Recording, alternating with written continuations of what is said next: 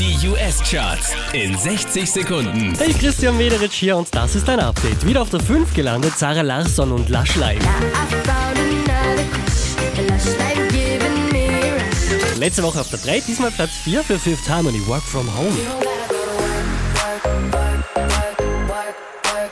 Von der 1 runtergepurzelt auf die 3, das ist Mike Posner. You don't wanna be high like me, never really knowing why like me. You don't Wieder auf der 2 gelandet, Sia und Jean Paul.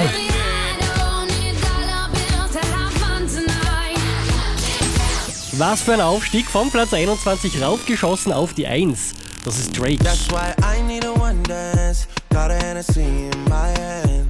One more time before I go. Higher powers taking a hold on me. Charts auf charts.kronehit.at.